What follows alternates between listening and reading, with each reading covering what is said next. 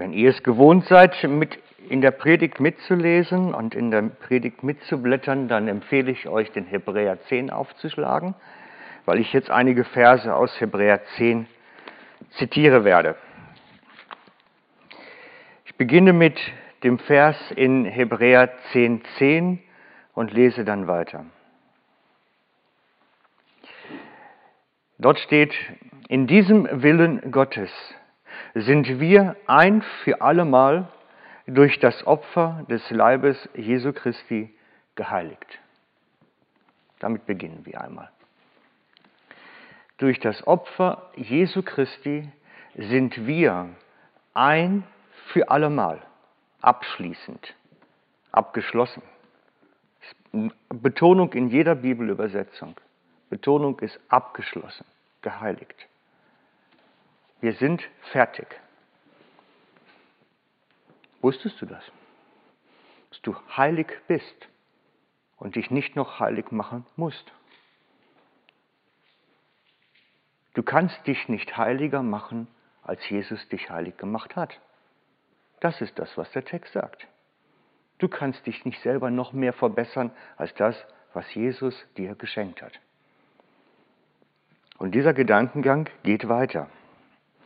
So steht im Vers 14 dann, denn mit einem einzigen Opfer hat er für immer die zur Vollendung gebracht, die geheiligt werden sollen. Die Wiederholung dessen. Mit einem einzigen Opfer zur Vollendung gebracht.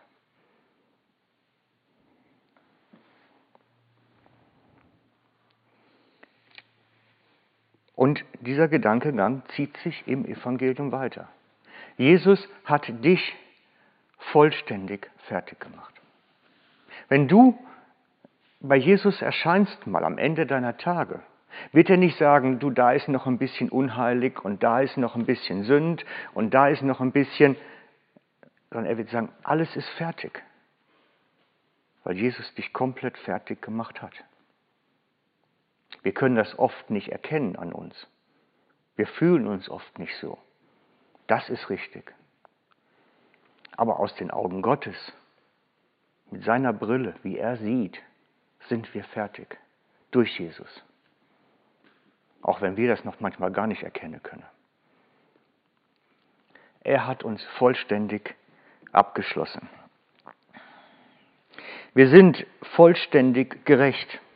Römer 5.1. Abschließend, vollständig gerecht. Weil Jesus uns gerecht gemacht hat. Und wir können nicht noch Gerechtigkeit draufpacken und besser werden. Besser als Jesu Gerechtigkeit können wir nicht werden.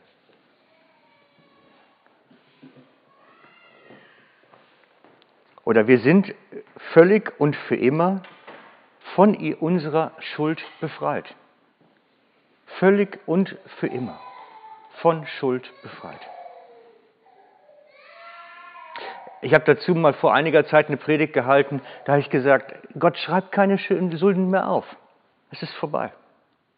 Er macht kein Schuldregister mehr, wie eine Buchhaltung. Ein für alle Mal von Schuld befreit. Das ist ein radikaler Gedanke. Ich weiß, dass er irritierend ist. Aber das Evangelium ist das Gnadenjahr Gottes. Jesu erste Predigt war, als er das erste Mal gepredigt hat, ich verkünde euch das Gnadenjahr des Herrn. Und das Gnadenjahr des Herrn erlässt alles. Vollständig. Da bleibt nichts über. Und wir leben durch den Glauben im Gnadenjahr des Herrn. Das ist Evangelium. Es bleibt kein Rest übrig. Seid ihr da einverstanden oder ist das ganz neu? Hm, hm, ich merke die Unsicherheit. Das tönt alles ein bisschen komisch. Ne? Ist das wirklich so? Kann das so gut sein? Kann Gott so toll sein? So gnädig? Wisst ihr, liebe Freunde, wir haben ein Problem, grundsätzlicher Art. Wir neigen nämlich dazu, so ein bisschen mit einem Fuß im alten Bund zu stehen, wo alles aufgerechnet wurde, eine Riesenbuchhaltung gemacht wurde und das steht ja auch dort. Und mit einem Fuß stehen wir im Gnadenreich Gottes. Und dann kriegen wir einen riesen Knusch miteinander. Weil mal nehmen wir uns das eine vor und mal sagen wir, ja, der Vater hat uns so lieb, der nimmt uns schon an. Aus lauter Erbarmen, uns elenden Kerle. Nein, es ist nicht so. Aus Gottes Sichtweise sind wir fertig. Er sieht uns anders, als wir uns sehen. In seiner Sichtweise sind wir perfekt, auch wenn es nicht ganz immer so aussieht. Das schönste Beispiel, wie Jesus uns den Gott, diesen gnädigen Gott vorstellt, ist das Gleichnis vom verlorenen Sohn. Als der verlorene Sohn nach Haus kommt, kriegt er nicht eine Riesenlitanei vorgelegt, was er alles an Mist gebaut hat.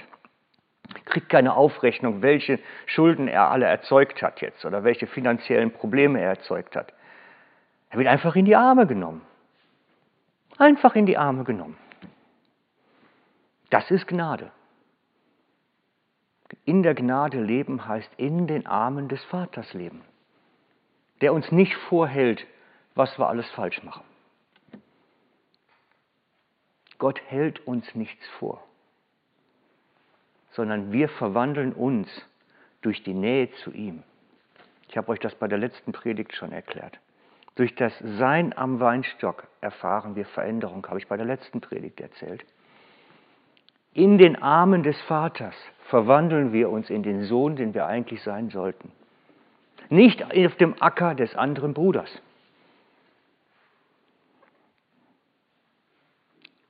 Das ist die Botschaft der Gnade. Und die kriegen wir mankisch durcheinander.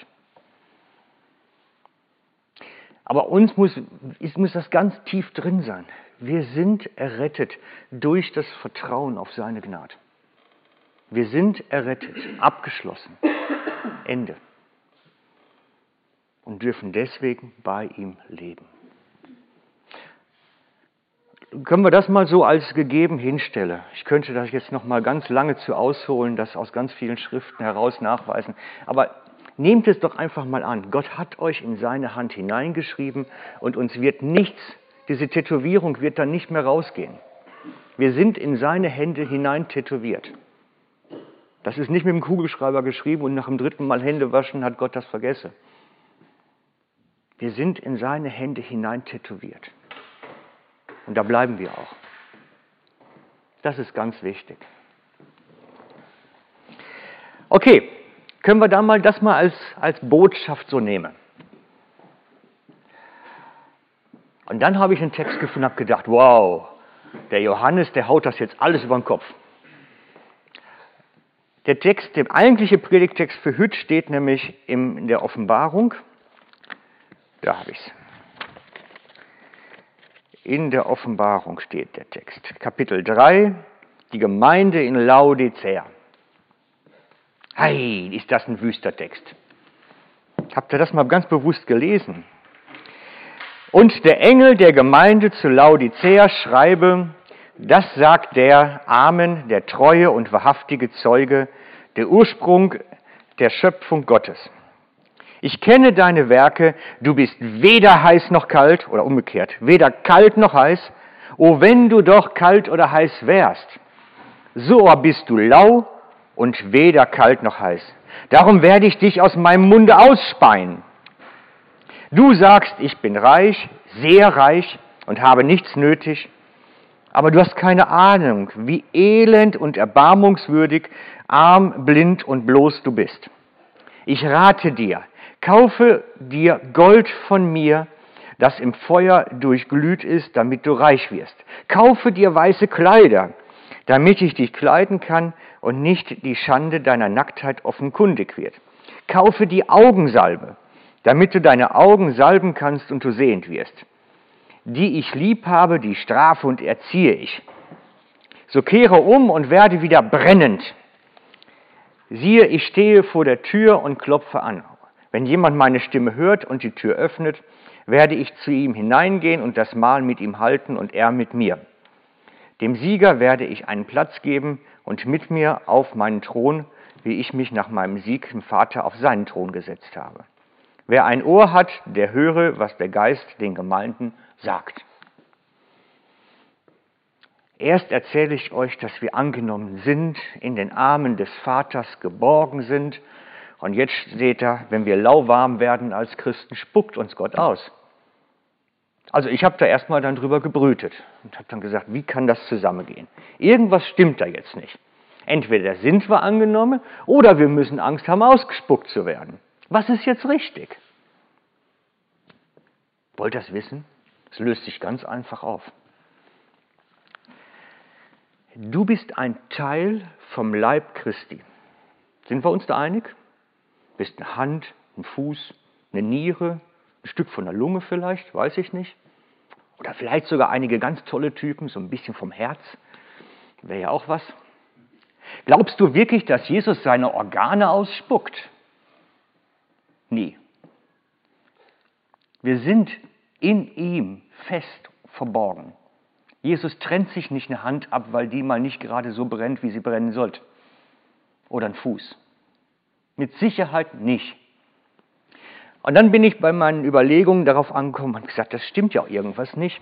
Denn diese Worte hier, Gemeinde Laodicea, ist geschrieben an eine Gemeinde und nicht an einen Einzelchristen. Hier geht es um eine Gruppe.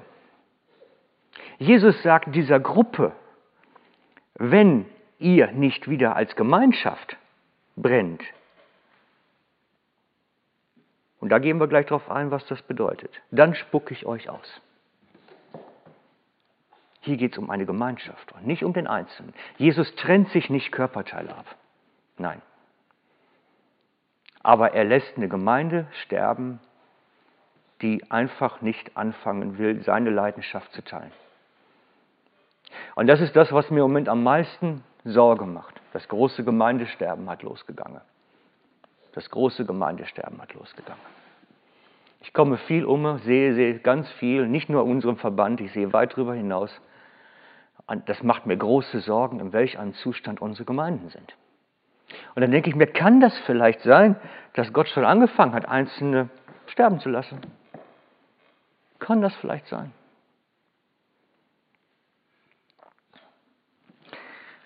Wisst ihr,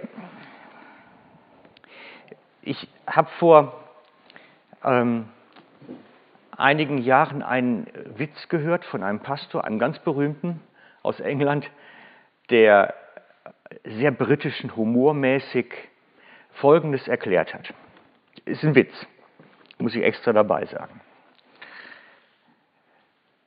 Gott hat erklärt, er wäre jetzt nicht mehr Mitglied bei der Kirche von England. Sein Sprecher hätte mitgeteilt, er hat die Nase voll, er würde die Mitgliedschaft abgeben, die Kirche von England stinkt ihm. Er hört auf. Mitgliedschaft abgegeben, nicht mehr Mitglied der Kirche von England. Gott tritt aus. Der Sprecher der Kirche hätte daraufhin der Öffentlichkeit mitgeteilt, es tut uns sehr leid, dass Gott jetzt ausgetreten ist. Das ist natürlich immer sehr, sehr schade, wenn bedeutende Mitglieder die Gemeinde verlassen und die Kirche verlassen, aber das Leben geht halt weiter. Als er das erzählt hat mit seinem britischen Humor, die, die Engländer haben darüber gelacht, weil sie es witzig fanden, die lachen auch über andere Sachen noch. Aber da habe ich gedacht, der, der Witz ist eigentlich so nah an der Realität, dass ich mich fragen muss, könnte das stimmen? Würden wir das merken, wenn Gott nicht mehr da wäre? Ich frage euch, kann man Gottesdienst machen ohne Gott? Und ich habe mir dafür dann überlegt, wie sähe das aus? Und habe mir dafür diese tollen bunten Flaschen mitgebracht. Jetzt machen wir mal so wie im alten Chemieunterricht ein Experiment. Ihr kennt das doch auch noch immer, wenn unsere Chemielehrer da irgendwelche wüsten Sachen zusammengemischt haben und da flog alles in der Luft. Also ich habe diese bunten Flaschen jetzt mal gemischt. Das sind so einzelne Christen. Ja? Also darf ich dich mal nehmen, Anna? Also das ist jetzt, nee, brauchst nicht aufstehen, kannst da hocke bleiben. Das ist jetzt mal Anna, sagen wir. Eine schöne rote Flasche. Oder möchtest du lieber pink sein? Haben wir auch noch. Ist gleich, gut. Nehmen wir dich mal für rot so unter Alltag alleine ist das natürlich schon ähm, nicht so toll. Man sieht, sie ist halb voll mit Heiligen Geist. Und wenn man so allein unterwegs ist, wird es eher weniger als mehr. Und es verbraucht sich irgendwie im Alltag. Sagt die Schrift ja sogar im Epheser 5. Dass wir immer wieder nachtanken müssen an Heiligen Geist. Es verbraucht sich und Anna ist nur noch halb voll. Ja, da ist das Leben dann nicht mehr so toll. Jetzt haben wir hier eine, die ist ein bisschen voller, die gelbe. Ist vielleicht dein Mann, der liest vielleicht öfter in der Bibel oder macht mehr Lobpreis, keine Ahnung. Du bist jetzt mal gelb. Markus, ne? Ja, ja, genau. Markus ist gelb. Aber auch nicht ganz voll. Ja? So, und dann haben wir hier noch, ich, ich sage jetzt mal, ich mache mal nicht weiter, das ist jetzt der nächste. Und wir haben jetzt, ich habe jetzt fünf Farben mitgebracht, sechs Farben mitgebracht. Das sind alles verschiedene Christen. Unter der Woche ist das alles, naja, der ist schon ganz schön leer, ne? Mann, Mann, Mann, der war schlecht gelebt. Ja. Und unter der Woche ist das dann natürlich nicht so ein tolles Leben. Also treffen wir uns am Sonntag. So, jetzt, das ist der Gottesdienst. Da stelle ich jetzt alle in den Gottesdienst rein. Und so, wenn man da so miteinander dann ist, dann ist das natürlich eine tolle Sache. Das fühlt sich schön kuschelig warm an und das fühlt sich auch viel mehr an und Heiliger Geist ist ja auch da. Das ist jetzt Gottesdienst hier, meine blaue Kiste. Das tut doch gut. Miteinander so.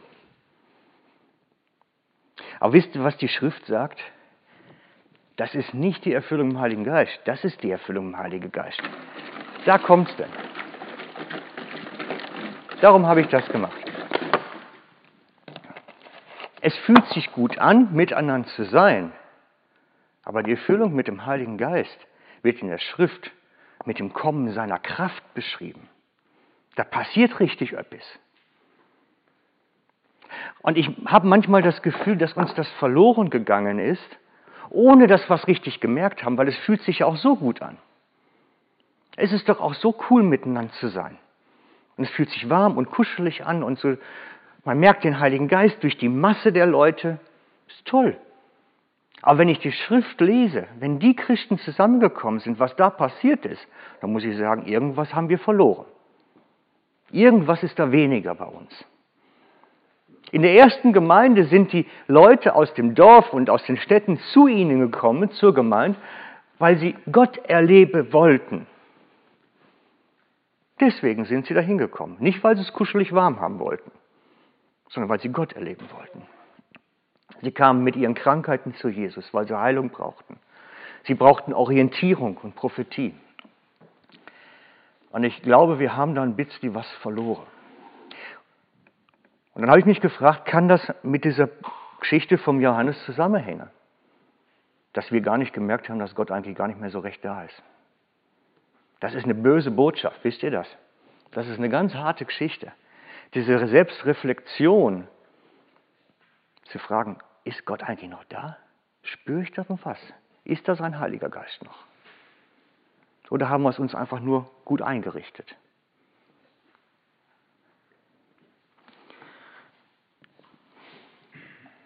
Wisst ihr, wenn ich nachschaue im Galaterbrief, das ist Kapitel 3 und im Prinzip der, geht das bei Vers 2 los. Nun möchte ich nur eines wissen. Habt ihr aufgrund eurer gesetzlichen Leistungen den Heiligen Geist empfangen oder durch die Predigt vom Glauben? Seid ihr wirklich so töricht, was ihr im Geist angefangen habt, das wollt ihr im eigenen Tool vollenden? Sollte all das Schwere umsonst gewesen sein, das ihr durchlitten habt, das kann doch nicht sein. Der Herr hat euch seinen Geist gegeben und lässt Lebenskräfte in eurer Mitte wirksam werden. Tut er es, weil er die gesetzlichen Leistungen vollbringt oder weil ihr die Predigt vom Glauben oder durch die Predigt vom Glauben? Paulus sagt hier an der Stelle, wenn wir vom Heiligen Geist, von der Menge haben wollen, von der Masse haben wollen, von diesem, was ich da reingekippt habe, von oben so richtig, dann geht das nur über die Predigt vom Glauben und nicht über die Werke. Und ich glaube, dass unsere Gemeinden krank sind an den Werken und zu wenig vom Glauben haben. Und dass deswegen wir da Defizite haben und das große Gemeindesterben weitergeht. Der Heilige Geist ist dort mit seiner Kraft und seinen Lebenskräften steht es hier, in eurer Mitte, wenn wir den Glauben bringen, wenn wir lehren, was es heißt, in der Gnade zu wandeln, wie ein wieder heimgekehrter Sohn zu leben, wie Maria vor den Füßen von, von Jesus zu sitzen und diese Ruhe auch dort zu empfangen. Wir haben Defizite, Freunde. Und ich habe mir lange gefragt, wie erkläre ich euch das? Für mich ist dieses Beispiel mit dem Wasser das günstigste, euch klarzumachen. Es gibt mehr. Ich habe es erlebt, es gibt mehr. Ich weiß es. Ich habe es selber erlebt. Dann denke ich mir jedes Mal, es muss doch auch hier möglich sein.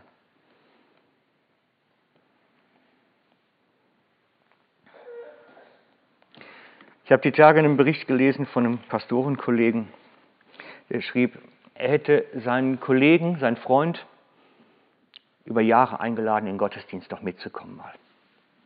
Sagt er, ich habe wirklich so immer wieder mal so alle Vierteljahr nachgefragt, man willst nicht Sonntag mal mitkommen zu uns in der Gemeinde, das ist wirklich gut da. Aber er wollte nie mitkommen. Er sagte, nee, Kirche, komm, bleib mir vom Leib. Und irgendwann hat er dann gesagt, okay, ich komme Sonntag. Sagt er, und das war gut. Mann, wir hatten so einen tollen Lobpreis mit Band und modernen Liedern und auf dem Beamer die Texte. War super. Und dann kam ein Anspiel, richtiges kleines Theaterstück vor der Predigt. Und dann kam die Predigt und die war absolut lebensnah, begeisternd. Und dann gehen wir nachher zum Apero, trinken einen Kaffee zusammen. Und dann sage ich so, wie hat es dir denn gefallen? Wie war das so für dich, mal Kirche anders zu erleben? Ich sagte, das war wirklich gut, unterhaltsam, kurzweilig, interessante Gedanke, war wirklich gut. Ich glaube, ich komme wieder. Aber weißt du, Gott habe ich nicht erlebt. Und das, mir hat diese Geschichte nachgegangen. Gott habe ich nicht erlebt. Ich glaube, dass die Menschen, die, die die Kirche abgehakt haben, schon sehr sensibel dafür sind, dass sie überlegen, wo ist Gott eigentlich? Ich mag bei diesem religiösen Zeug nicht mitmachen, aber Gott, da interessiere ich mich schon für. Das ist doch das, was unsere Tage läuft. Die Menschen suchen doch Gott. Als ich das letzte Mal in Ferien in Italien war, in Florenz, im Stadtpark, standen 20 Leute um einen riesigen alten Baum rum und tanzten um den Baum. Keine jungen Spinner, alte Leute. Die tanzten um den Baum und dann legten sie alle ihre Hände drauf. Dann habe ich das im Internet mal nachgegoogelt. Da kann man ja heute alles wunderbar machen die versuchen, die Lebenskraft aus dem Baum zu ziehen. Da denke ich mir, ja, mein Gott, unseren Landwirten geht es aber bestimmt ganz gut dann, weil die sind ja ständig unter dieser Lebenskraft jeden Tag unterwegs. Und dann habe ich gedacht, ja, im Prinzip tun die nichts anderes als Gott suchen. Die suchen doch danach. Aber nicht nach irgendeiner Idee, sondern nach der echten Kraft, nach dem, was echt möglich ist. Sie wissen, dass da mehr ist und suchen.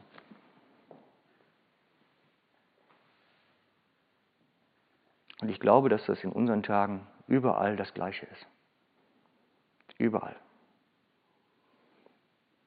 Wenn ich mir anschaue, wie Jesus in Markus 16 normales Christsein definiert.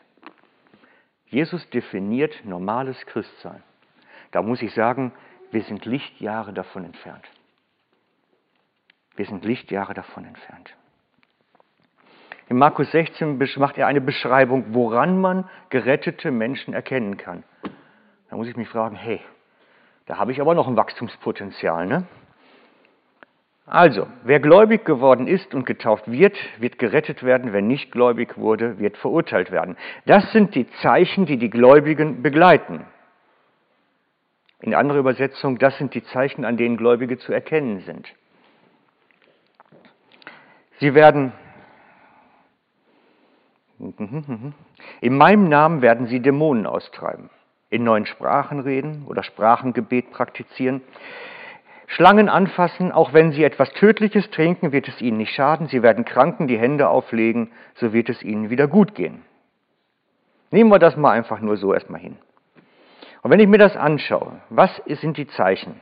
Erstens, sie haben Vollmacht über okkulte Mächte. Ihr glaubt gar nicht, wie ich zum Teil angegriffen worden bin, weil ich damit durchaus Praxis habe. Ich habe genug Dämonen ausgetrieben und solche Sachen praktiziert. Und da wird man als Pastor zum Teil noch für angemacht. Wie kannst du das denn machen? Das sollen die Psychologen machen. Ich sage, nein, das sind geistliche Mächte. Fertig, raus damit. Und es hat ja auch funktioniert. In meinem Namen werden sie tödliches trinken es wird ihnen nicht schaden und Schlangen anfassen, muss ich sagen, ja, das sind Gefahrenmomente, in denen wir sein können, wo wir Bewahrung erleben. Das haben schon viele Christen erlebt, Bewahrung. Dann kommt, sie werden die Kranken die Hände auflegen und es wird ihnen wieder gut gehen. Wo wird das noch praktiziert? Ich meine, wenn wir doch ehrlich sind, die Christenheit ist ja genauso krank wie der Rest der Welt. Da ist ja eigentlich kein großer Unterschied mehr. Und die rennen auch genauso oft zum Arzt und zum Psychiater wie der Rest der Welt. Das macht auch keinen Unterschied. Und wenn ich dann überlege, wie viele zu mir kommen, um für sich beten zu lassen, weil sie krank sind, dann muss ich sagen, es ist gar kein Bedürfnis mehr da. Entweder glauben sie gar nicht, dass es was bringt, vermutlich das eher, oder sie sagen einfach, wieso, das war gestern und heute ist nicht mehr. Aber hier ist es ein Merkmal. Und ich habe es meiner Gemeinde einmal beigebracht, wie man als Eltern für kranke Kinder betet, wie man als Senioren für seine Kinder und Großkinder betet. Und zwar so, dass was passiert. Denn das muss auch gelehrt werden, wie man das tut. Aber ich habe das Gefühl, das ist alles Dinge, die verschwunden sind. Und wir wundern uns, dass das Christentum immer bedeutungsloser wird. Glaubt ihr das? Christentum wird immer bedeutungsloser. Es gibt eine ganz aktuelle Statistik aus Deutschland. Sorry, ich habe keine Schweizer Statistik. Die statistischen Daten sind mir nicht so zugänglich. In Deutschland kommt in der katholischen Kirche auf einen Angestellten der Kirche ein Gottesdienstbesucher, Entschuldigung, zwei Gottesdienstbesucher. Auf einen Angestellten zwei Gottesdienstbesucher. In der evangelischen Kirche in Deutschland kommt auf einen Angestellten ein Gottesdienstbesucher. Dann frage ich mich, wenn die jetzt noch nicht mal alle errettet sind sogar vielleicht, wer soll denn dann noch das Evangelium zum Volk bringen? Wer soll denn dann noch den Millionen Flüchtlingen erzählen, dass Jesus der Weg alleine ist nur? Das Christentum ist so lau, so, so schwach. Das kann gar keine Ausstrahlungskraft mehr haben. Und wenn ich darüber nachdenke, dann denke ich mir, ja, Jesus, da bewahrheitet sich die Prophetie vom Johannes. Wir sind lau geworden als Gemeinschaften und haben keinerlei Ausstrahlungskraft in unsere Welt eigentlich mehr. Wie entsteht lauwarm? Das ist der letzte Punkt. Wie entsteht lauwarm? Indem ich heiß und kalt zusammenkippe und einen Brei mache. Da entsteht lauwarm. Und so wie ich das beobachte und, und erforsche, kann ich nur behaupten, dieses Lauwarm entsteht dort, wo man die Gnade, das brennende Leidenschaft für Jesus zusammenkippt mit Werke und Gerechtigkeit. Da entsteht Lauwarm. Und das gibt einen Brei, der ist unverdaulich für alle, für den Rest der Welt auch.